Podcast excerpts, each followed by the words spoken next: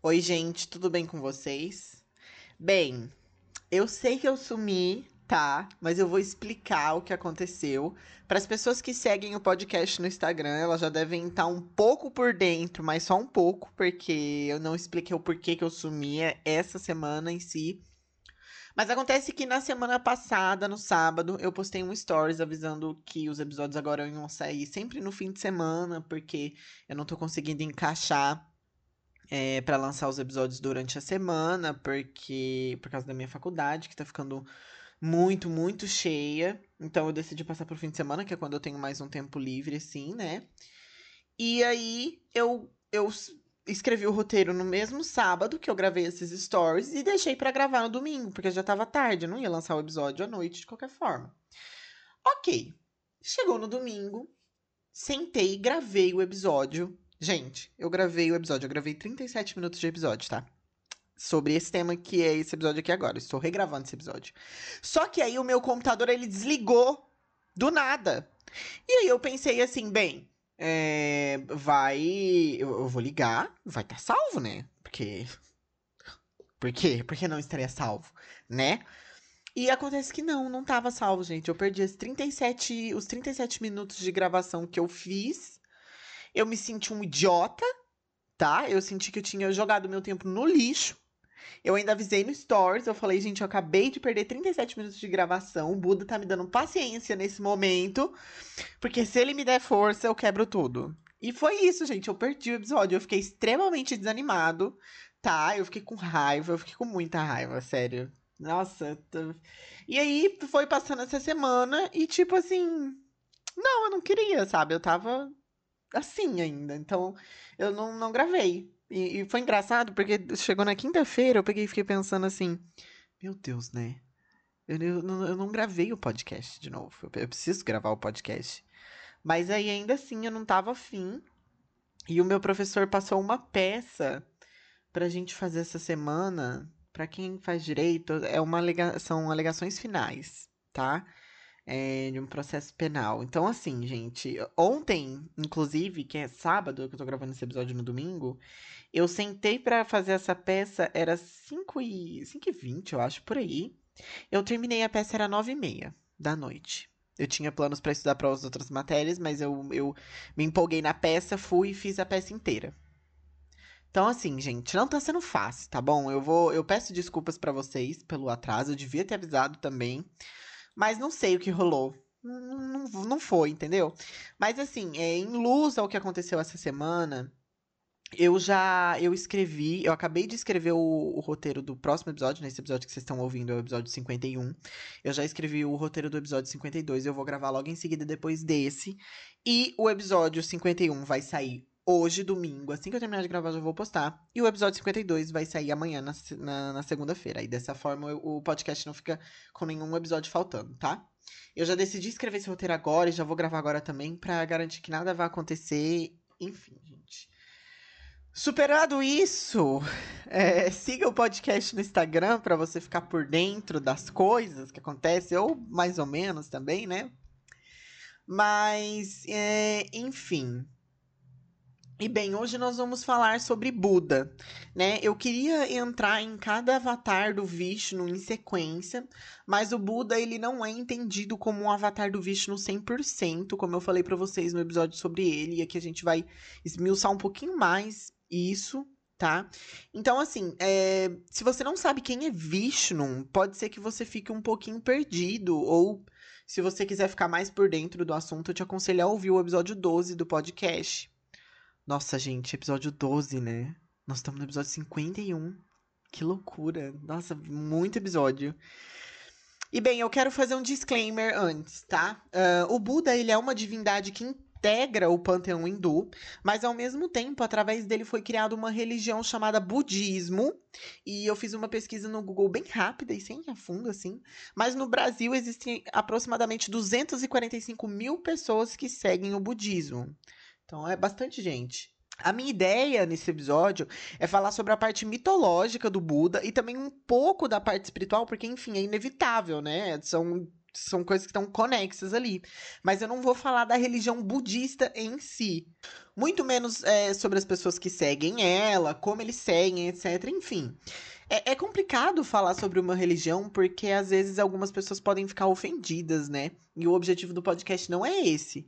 Eu procuro falar exclusivamente sobre o mito, sobre a história em si, levantar alguns questionamentos sobre os fatos narrados ali. Mas eu só tô dizendo isso aqui pra ninguém, sei lá, se sentir ofendido de repente ou ficar com receio de ouvir porque acha que vai ser ofensivo. A minha história, o meu objetivo aqui, gente, é falar exclusivamente do mito, ok? Bem, superados isso, esse, essa introdução, é, vamos ao mito, né? Hoje eu trago para vocês Buda.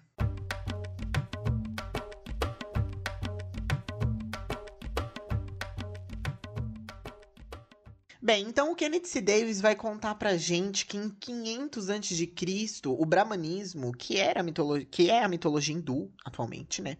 Ela estava passando por problemas, que é algo que, pelo que a gente já entende sobre o assunto, acontece com várias outras mitologias, né?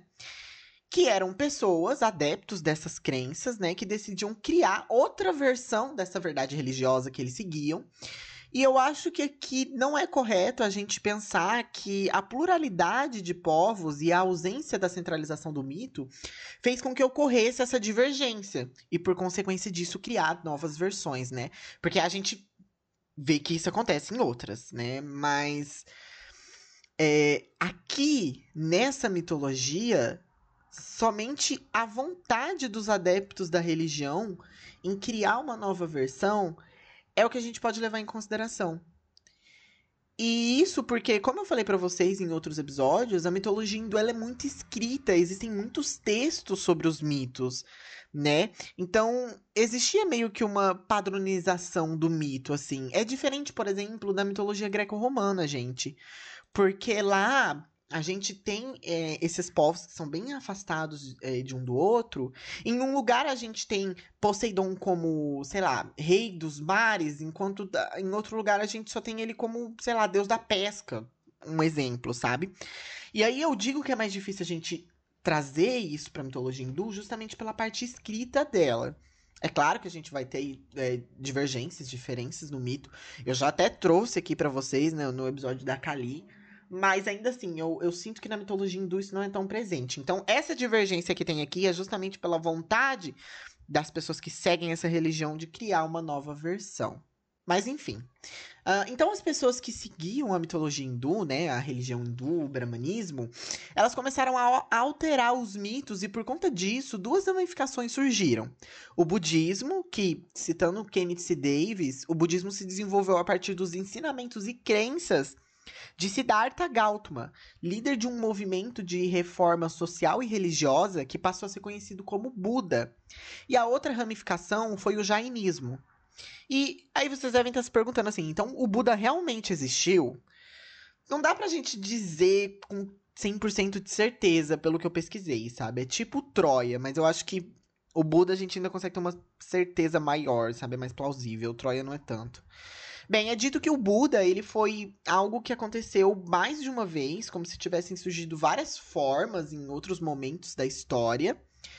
E isso lembra um pouquinho a gente o Vishnu, né? Que tem aí ah, os vários avatares dele. E rapidinho, para quem ouviu o episódio 12 há muito tempo e tá perdido, Vishnu é aquele deus, gente, que ele é encarregado de manter o equilíbrio do universo, de cuidar dele, e ele faz isso vindo pra Terra em forma de avatares. E é dito que o Buda é um dos avatares de Vishnu, mas muitas pessoas não gostam de pensar dessa forma, porque meio que ofende a religião budista, né? Mas enfim.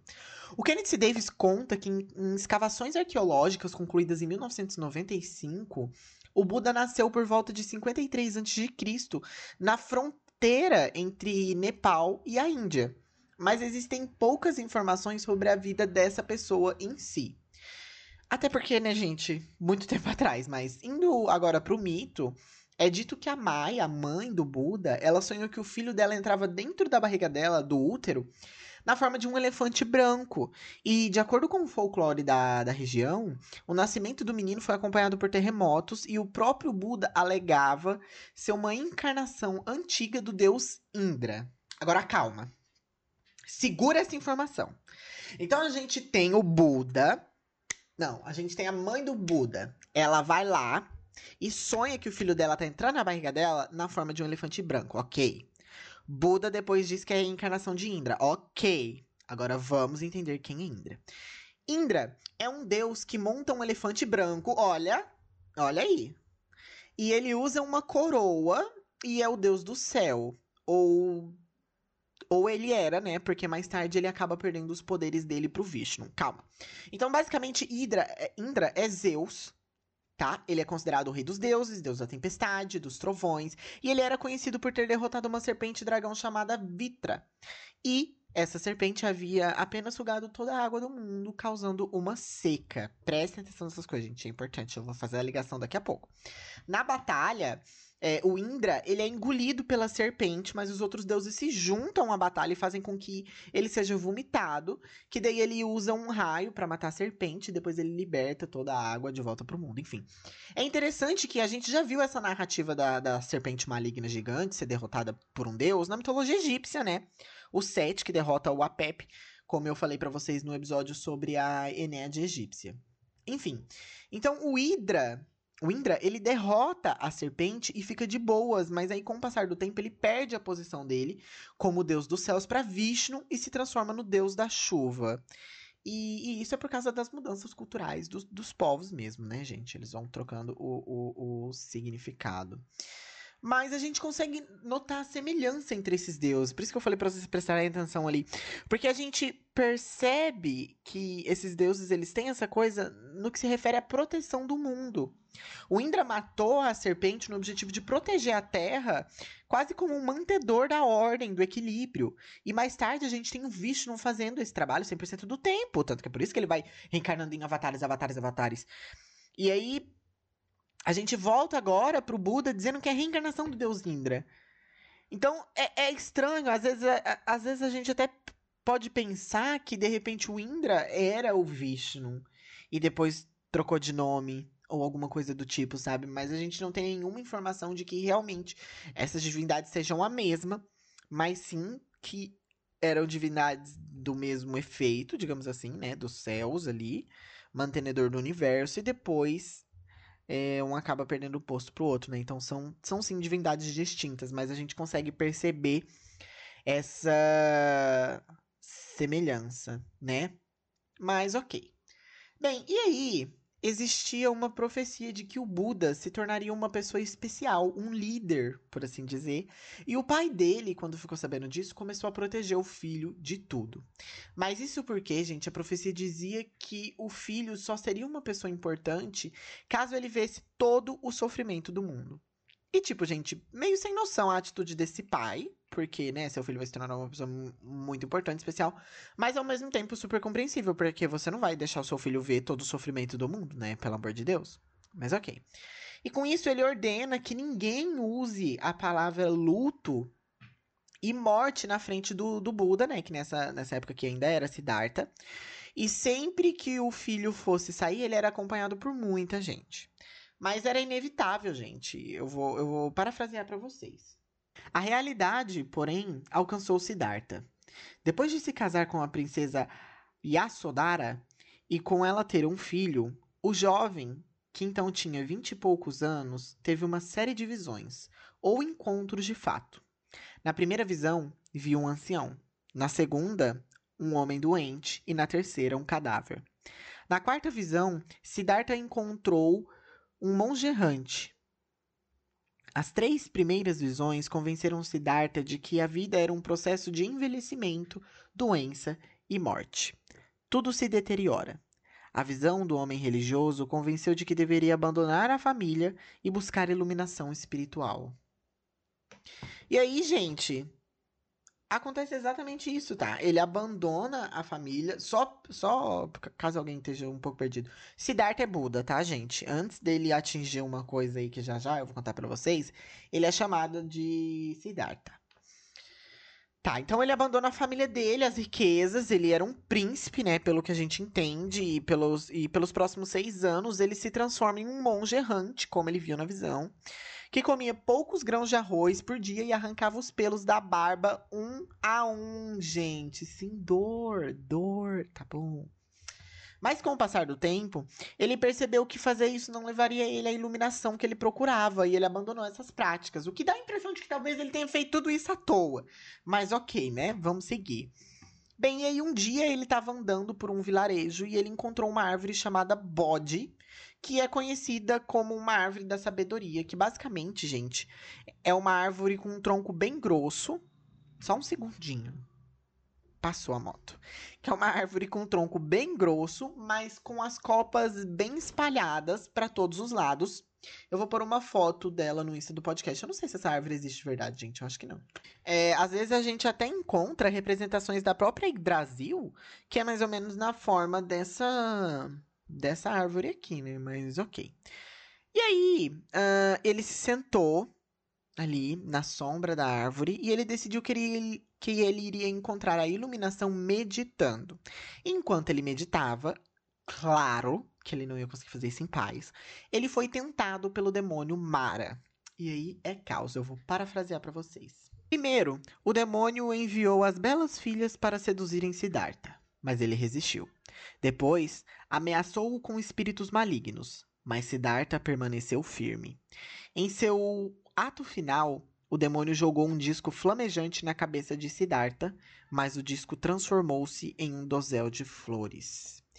E aí, gente, após cinco semanas, eu imagino que durante todo esse tempo, ele sendo atentado pelo capeta, né? Ele finalmente alcançou a iluminação e ele se tornou Buda que ele já não vai mais ser chamado desse nome Siddhartha, que eu provavelmente estava pronunciando errado esse tempo todo, mas sim Buda. Ele entendeu que as raízes do sofrimento são desejos, e para o homem ficar realmente livre, ele precisa atingir o estado livre de desejos para superar a dor. Agora, calma, vamos entender esse conceito. Vamos lá.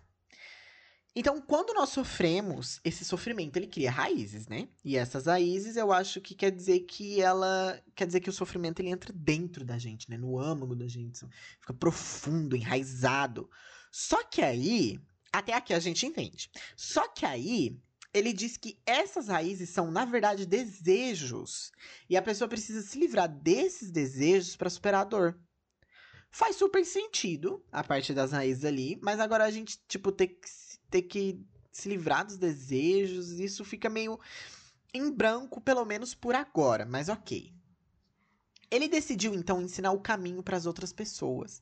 E aí ele saiu pregando os seus ensinamentos para várias pessoas e com isso o budismo foi aumentando seus seguidores. E bem, dentro do budismo existe uma coisa chamada nirvana. O nirvana é um estado de espírito de paz e felicidade absoluto, e é aqui que a gente passa a entender melhor aquelas raízes e desejos que eu acabei de falar. Olha, eu vou parafrasear.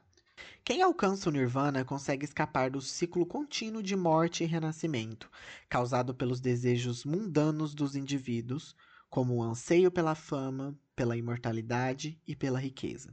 No budismo, as pessoas atingem o nirvana apenas quando eliminam esses desejos por completo. Então eu acho que é possível a gente fazer uma interpretação dessa forma. As dores ali que eu citei ali em cima não são dores de, sei lá, luto ou coisa do tipo. Eu acho que é correto dizer que são dores causadas pelo desejo, pela ambição, pela ganância, né? E aqui fica meio em branco se algum tipo de desejo que a gente tem é aceito, porque só é dito, né, desejos mundanos dos indivíduos. Mas, enfim. Então é tipo, você precisa se livrar de toda essa corrupção humana para atingir o nirvana, o que, do meu ponto de vista, uh, é algo muito difícil de se fazer e ao mesmo tempo algo. Sei lá, pelo menos no meu ver, sem graça, porque daí. É porque eu sou uma pessoa muito ambiciosa, gente. E, tipo assim, ter que deixar minha ambição de lado é ter que deixar uma parte do que eu sou, sabe? E eu entendo que às vezes essa, essa minha ambição é algo muito ruim, mas de qualquer forma ainda faz parte de, de mim, sabe? Então, não sei, acho que eu não gostaria de ir pro Nirvana, não, mas tudo bem. É algo subjetivo, vai de cada um, né? Mas o meu ponto é. É por isso que o Buda renunciou à sua família e às riquezas. É, é, a impressão que a gente tem é que ele peregrinou pelo mundo sozinho por todos esses anos, e talvez ele tenha feito isso no intuito de evitar a tentação de retornar a esse estado de desejo, né, gente? Porque é tipo assim, é tipo quando você tá tentando parar de tomar refrigerante e daí você vai sair com seu amigo e a primeira coisa que ele pede é uma coquinha gelada com limão e gelo. Ai, que gatilho. E aí, uh, o Buda dizia que era possível conseguir entrar nesse estado de espírito, nirvana, seguindo é, o caminho médio entre os extremos da abnegação ascética e da sensualidade. A abnegação ascética é a renúncia a prazeres, minha gente, de bens materiais. Só que é uma renúncia justamente no intuito de alcançar uma perfeição moral ou espiritual. E bem, os oito passos para entrar no Nirvana são: 1. Um, entendimento correto ou conhecimento da verdade. O que creio eu que seja saber sobre os ensinamentos de Buda e etc, que seria a verdade, ou talvez não, porque fica meio em branco isso aqui, né? Mas ok. Pensamento correto, a intenção de renunciar ao mal.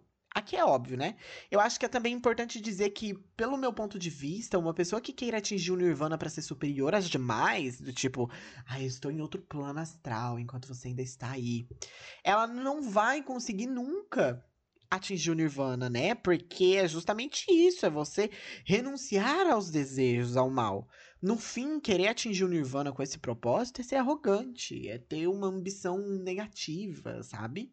3. Linguagem correta ou nada dizer para machucar os outros. Aqui é interessante.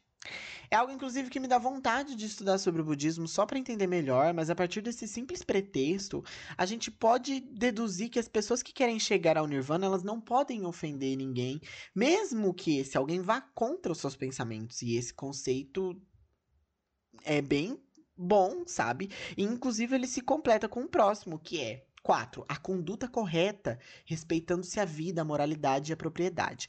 Então, de fato, uma pessoa que vá contra os ensinamentos de Buda não pode ser atingida, porque né, isso iria contra aqui, né, não, não dizer nada para machucar os outros, uma conduta correta, respeitando-se a vida, né, respeitar ali os limites. Então, eu acho que seria correto sim dizer que seria uma religião menos agressiva, né, como a gente vê que outras são. Bem, o ponto 5. Modo de vida correto, trabalhar com aquilo que não prejudique o outro. Ponto 6. Esforço correto, a luta para libertar a mente do mal. 7. Atenção plena, correta, controlar os sentimentos e os pensamentos. E o 8, a contemplação correta através da prática de formas adequadas de concentração. E através disso, desses últimos caminhos principalmente, a gente entende que é possível atingir o nirvana sem ser um peregrino monge como Bunda, como Bunda, meu Deus. como Buda foi, né? Mas que vai ser bem mais difícil. Nós estamos suscetíveis à influência todos os dias, na TV, no celular, e isso cria desejos na gente e uma ambição que às vezes é bem prejudicial né? E por conta disso, atingir o Nirvana é bem mais complicado. É importante a gente lembrar que esses oito caminhos não são os, os caminhos para seguir Buda, mas sim para alcançar o Nirvana em si. E bem, gente, o Buda ele morreu com 80 anos e após o funeral dele, o corpo dele foi cremado e eles distribuíram os ossos dele como se fossem uma relíquia sagrada. E é isso, gente, sobre o Buda, né? Um pouco, pelo menos, a gente tem bem pouco sobre ele em si, mas mais sobre o que ele representa e sobre o que ele tentou alcançar. E bem, gente, como eu falei para vocês, por que, que, é dito que o Buda ele se torna, ele é um avatar de Vishnu, né? Eu, eu só fiz essa comparação aqui, mas o que faz isso mesmo é que ali naquele começo, quando o. O. Meu Deus, esqueci o nome do negócio o brahmanismo começa a entrar em declínio, começa a surgir essas vertentes, né? E aí futuramente o brahmanismo ele vai dizer que o Vishnu, que o, que o Buda é um avatar do Vishnu, justamente para atrair essas pessoas que começaram que estavam seguindo o budismo de volta para o brahmanismo, ou pelo menos criar uma dualidade de crenças ali, entendeu? E funciona. Tanto que daí o budismo ele para de ser uma crença muito central da Índia e ele vai se espalhando para os outros lugares, né? Ele não fica só centralizado ali. Então é meio que uma fórmula de escape do, do brahmanismo para tentar resgatar a religião deles, né? Olha só, esse cara que vocês estão seguindo aqui, ó, na verdade, ele é uma encarnação desse nosso Deus aqui que vem justamente com esse intuito de proteger o mundo. E o que a gente, a gente percebe que o que o Buda faz é proteger o mundo, de certa forma, né? É ajudar os mortais. Porque ele poderia muito bem simplesmente ter atingido o Nirvana e foda-se todo mundo, eu não tô nem aí, eu já tô em paz. Mas não é isso que ele faz. Ele busca entender essa dor, esse caos que o mundo passa, para criar uma fórmula de escapar, uma fórmula de, de felicidade. Para mim, isso é manter o universo, gente, manter o equilíbrio do universo. Posso ter falado um monte de abobrinha aqui? Posso ter falado, mas eu acho que não sei, gente. É, é bem filósofo é, quando a gente fala desse Deus, né? E a essa altura do podcast, vocês já devem ter percebido que existem vários momentos em que a mitologia flerta. Ai, que chique. Vários momentos em que a mitologia flerta com a filosofia, né, gente? Isso sem entrar em conceitos filosóficos realmente propriamente ditos, né? Falando aqui de uma filosofia, uma parte mais por cima, só pensando sobre a vida, né? Uma coisa assim. Enfim. Eu espero que vocês tenham gostado desse episódio, espero que tenha valido a pena. Espera e eu vejo vocês na segunda-feira, né? Que já vai sair o outro episódio aí. E é isso, gente. Não se esqueça de seguir o podcast no Instagram, arroba tudo de mitologia. Se você tem alguma coisa a acrescentar sobre o Buda, se você tem alguma, alguma objeção a fazer sobre o Buda, manda mensagem, me manda um direct no Instagram, gente. É isso, tá bom? Tô sempre aberto a discussões. Qualquer coisa eu trago aqui no, no podcast como uma errata, como eu já fiz outras vezes. E é isso. Tchau.